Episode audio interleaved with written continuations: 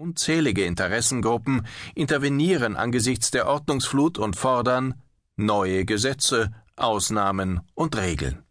Wo zu viel ist, ist gleichzeitig nichts mehr.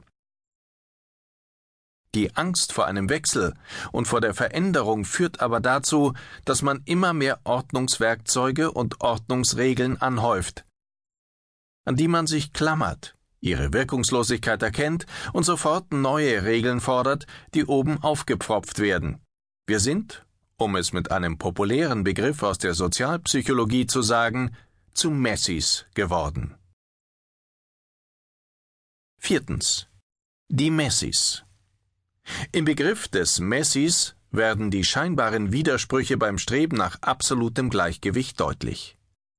In den 80er Jahren beschrieb die amerikanische Sonderschullehrerin Sandra Felton ein neues Phänomen, unter dem auch sie litt, und gab ihm einen klingenden Namen, das Messi-Syndrom. Der Begriff leitet sich vom englischen Mess, Unordnung ab. Messis sind Menschen, die ihren Lebensraum komplett zumüllen.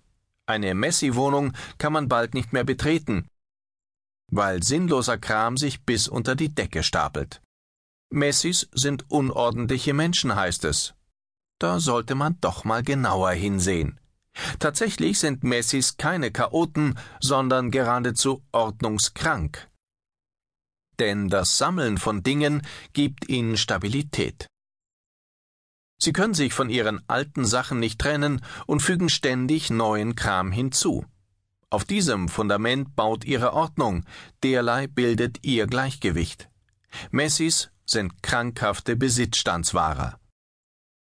Aus dem magischen Viereck ist längst ein irres Vieleck geworden.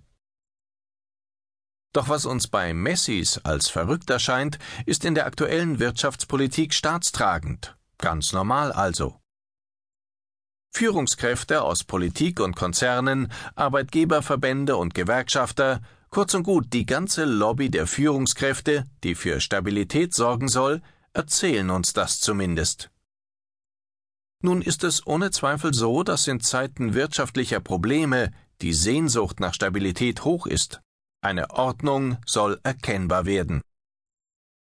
Das ist, wie gesagt, menschlich und durchaus vernünftig, denn auf dieser Grundlage kann das Neue in Ruhe gedacht werden. Doch wie steht es nun mit der Demut der Leute, die für diese Stabilität sorgen sollen?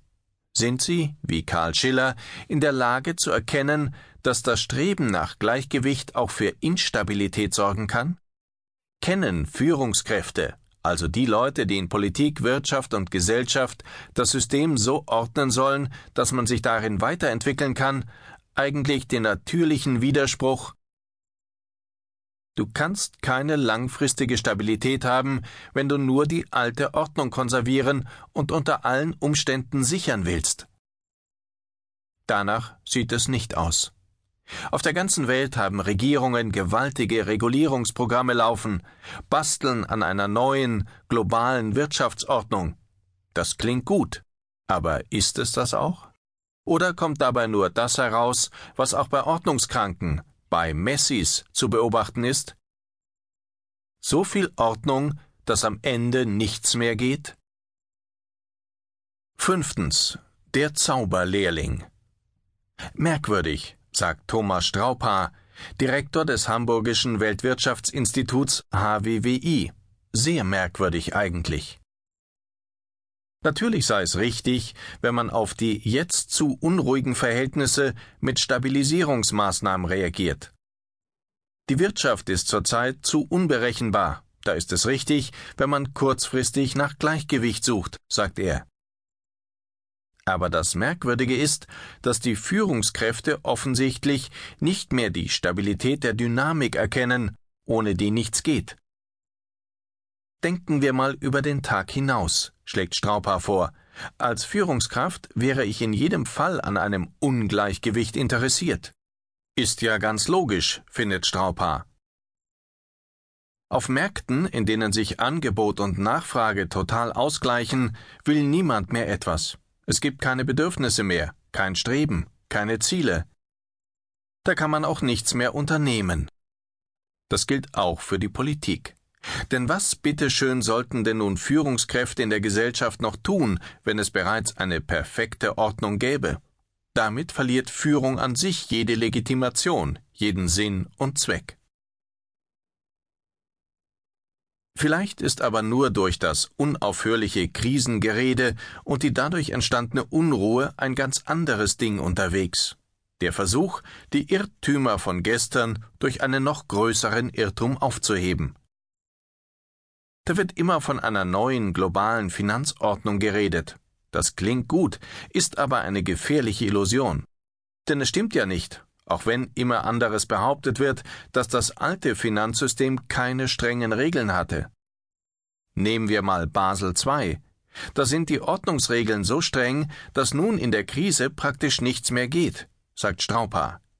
Er erinnert daran, wie in den vergangenen Jahrzehnten immer mehr in den USA ausgedachte, für den globalen Markt bestimmte Regeln zur Wahrung der Stabilität nach Europa kamen. Wir haben die in dem Glauben übernommen, dass damit mehr Gleichgewicht und Transparenz erfolgt. Wir hatten ja die Weltfinanzzentralordnung